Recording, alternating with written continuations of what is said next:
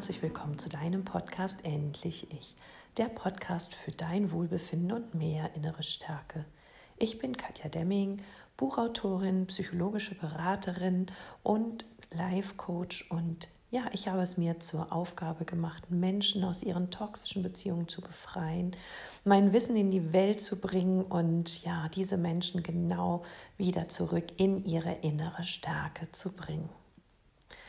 Heute hatte ich im Coaching eine Klientin und sie ist gerade dabei, sich zunehmend abzunabeln von ihrem ja, narzisstischen Partner. Und je mehr Grenzen sie setzt und je mehr sie sich zurückzieht, desto mehr Widerstand wird ihr seitens des Narzissten natürlich entgegengebracht. Weil er möchte weiterhin Macht und Kontrolle und Herrschaft über sie halten. Sie meinte so, dass es langsam schwierig wird, ähm, diesen ständigen Diskussionen standzuhalten. Weil natürlich Abgrenzung erstmal schwer ist. Ähm, seinen Standpunkt zu vermitteln bei Narzissten wahnsinnig schwer wird. Denn hast du dich erstmal auf die Diskussion eingelassen, wirst du ganz schnell da nicht mehr rausbekommen. Denn ein Narzisst beißt sich in deiner Wade fest wie ein Terrier und du kannst noch so viel mit dem Bein schütteln. Er läuft dir hinterher, er diskutiert, er schreit, er beschuldigt, er wertet dich ab. Das ganze Programm, egal ob du dich auf dem Klo einschließt, dann schreit er vor der Tür weiter oder bei manchen ist es sogar so, dass sie das Haus verlassen und er weiter diskutierend hinter ihnen herläuft über die Straße. Viele von euch werden sich hier wahrscheinlich wiederfinden und werden das kennen. Denen möchte ich heute einen Tipp mitgeben. Bitte lass dich auf keine Diskussionen mit einem Narzissten ein. Warum nicht? Beim Konflikte lösen, Probleme lösen oder beim Streiten geht es nämlich dem Narzissten niemals darum, eine gütliche Lösung oder ja, das Problem wirklich anzugehen oder dort irgendwie einen Konsens zu finden, wo sich beide darauf einigen. Nein, auch wie überall geht es dem Narzisst bei Diskussionen darum, Recht zu haben. Derjenige zu sein, der es besser wusste, derjenige zu sein, der diesen Machtkampf gewinnt, derjenige, der als Sieger aus der Diskussion hervorgehen könnte. Und du merkst schon, und du weißt sicherlich aus eigener Erfahrung, dass nach drei, vier, fünf, sechs Sätzen es bei einer Diskussion mit einem Narzissten oder einer Narzisstin gar nicht mehr darum geht, worüber ihr eigentlich angefangen habt zu streiten oder zu diskutieren, sondern wir sind schon längst bei irgendwelchen Vorwürfen aus der Vergangenheit, aus deiner Vergangenheit, Fehlern aus deiner Vergangenheit angekommen. Dann kommt die Schuldumkehr, die Projektion und insbesondere halt das Vorwerfen irgendwelcher Delikte in deiner Vergangenheit, die du nämlich niemals mehr rückgängig machen kannst. Damit bleibt er der Sieger. Mit Schuldumkehr bleibt er der Sieger. Mit Projektion bleibt er der Sieger und du wirst zermürbt. Du wirst zwischen seine Mahlsteine genommen und langsam aber sicher ausgepresst wie ein Korn. Bis nachher nichts mehr von dir übrig bleibt, bis auf die leere Hülle. Und die Energie, die hat er sich einverleibt. Damit ist er wieder größer geworden und du bist völlig kaputt am Boden.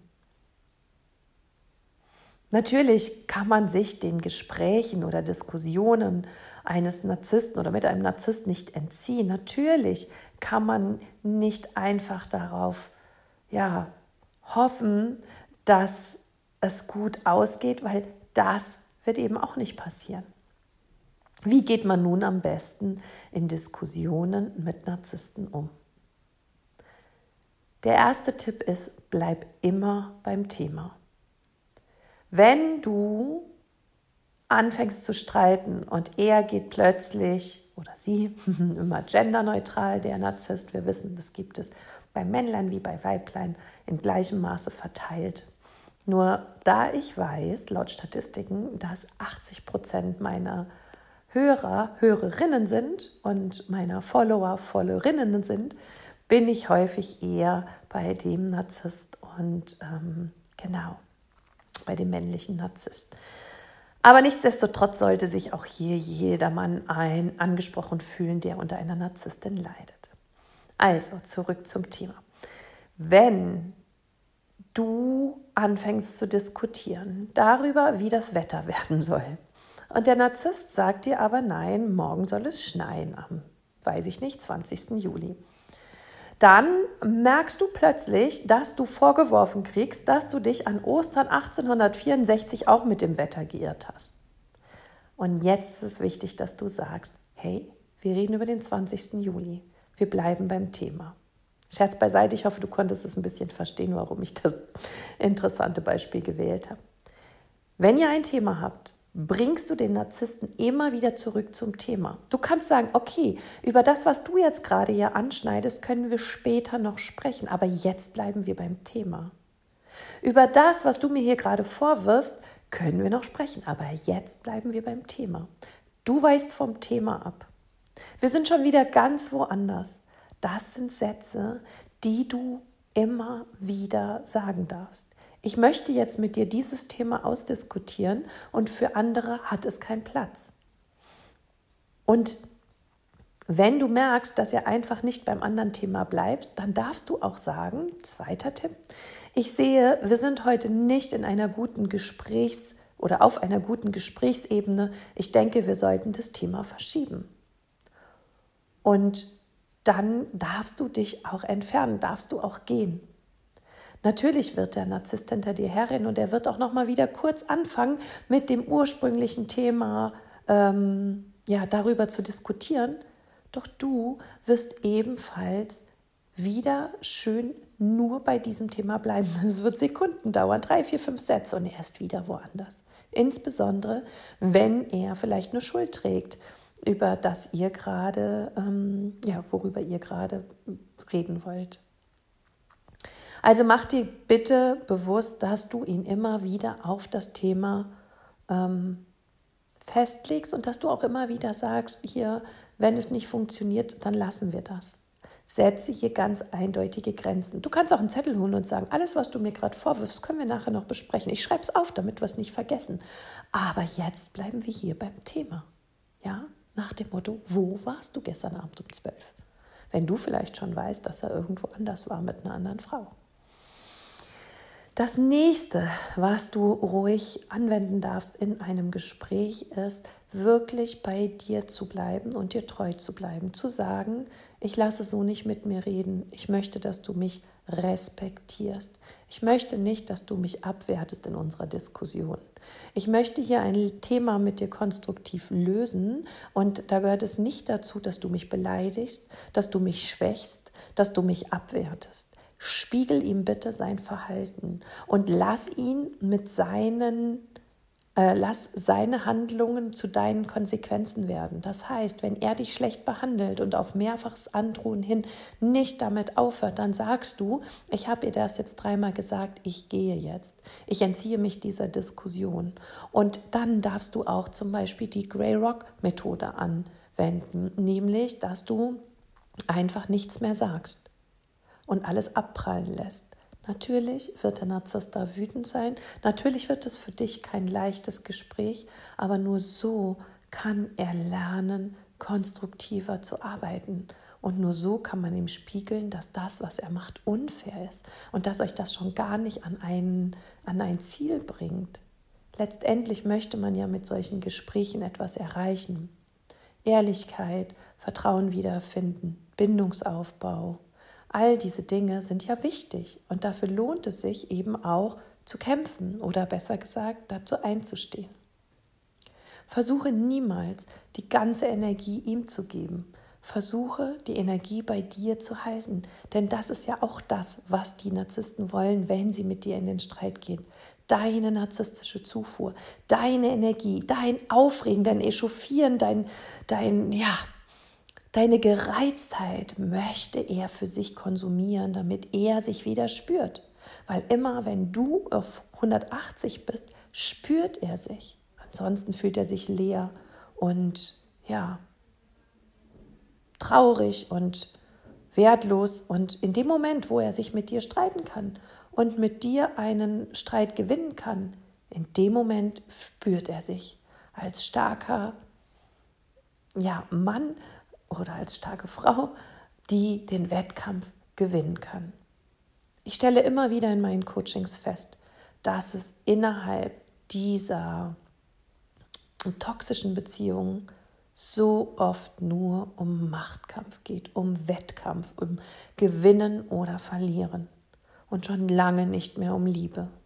Und das ist so traurig.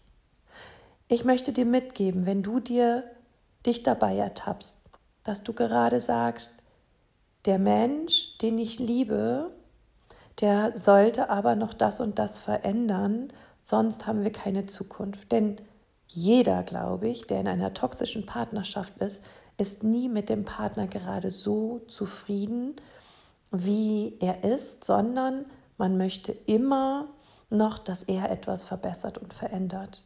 Und auch darüber gibt es sehr häufig Diskussionen in Partnerschaften.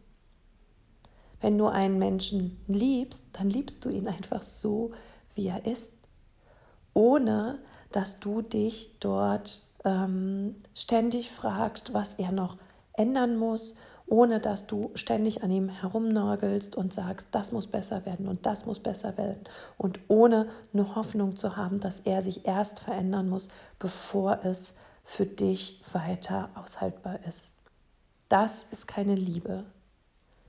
Liebe ist, so zufrieden zu sein, wie er ist, zumindest im Großen und Ganzen. Ich denke, ein bisschen das eine oder andere, was einem nicht gefällt am Partner oder ein bisschen ärgern, tun sich alle hier mal und da mal, insbesondere ja auch mit allen anderen Mitmenschen, sei es Kollegen, Freundinnen, Familie auf dieser Welt. Das gehört dazu.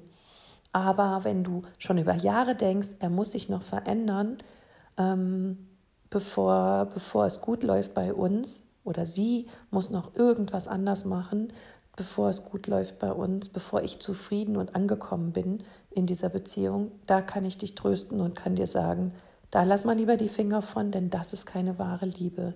Das ist nur dein hm, Kryptonit, der quasi deine Kindheitswunden vertieft und von dem du dir wünschst, dass er sie dir heilt. Und genau das Gegenteil wird der Fall sein. In diesem Sinne wünsche ich dir die Stärke, die du brauchst, um solchen Diskussionen standzuhalten. Ich wünsche dir die richtigen Argumente, um deine Abgrenzung leben zu können. Ich wünsche dir, dass du deinen eigenen Selbstwert fühlst, damit du Respekt einforderst und dich nicht mehr länger abwerten lässt. Ich wünsche dir so viel innere Stärke, dass du solche endlos schleifen Diskussionen nicht mehr ertragen musst dass du dich traust, dich dem zu entziehen. Und wenn du Hilfe und Unterstützung dabei benötigst, dann schreib mir gerne eine E-Mail an kontakt@katjademming.com und dann schauen wir nach einem Termin und dann bringe ich dich zurück in deine Stärke und dann holen wir deinen Selbstwert zurück und machen dir ein richtig schönes neues Leben. In diesem Sinne, sorge gut für dich. Alles Liebe, deine Katja.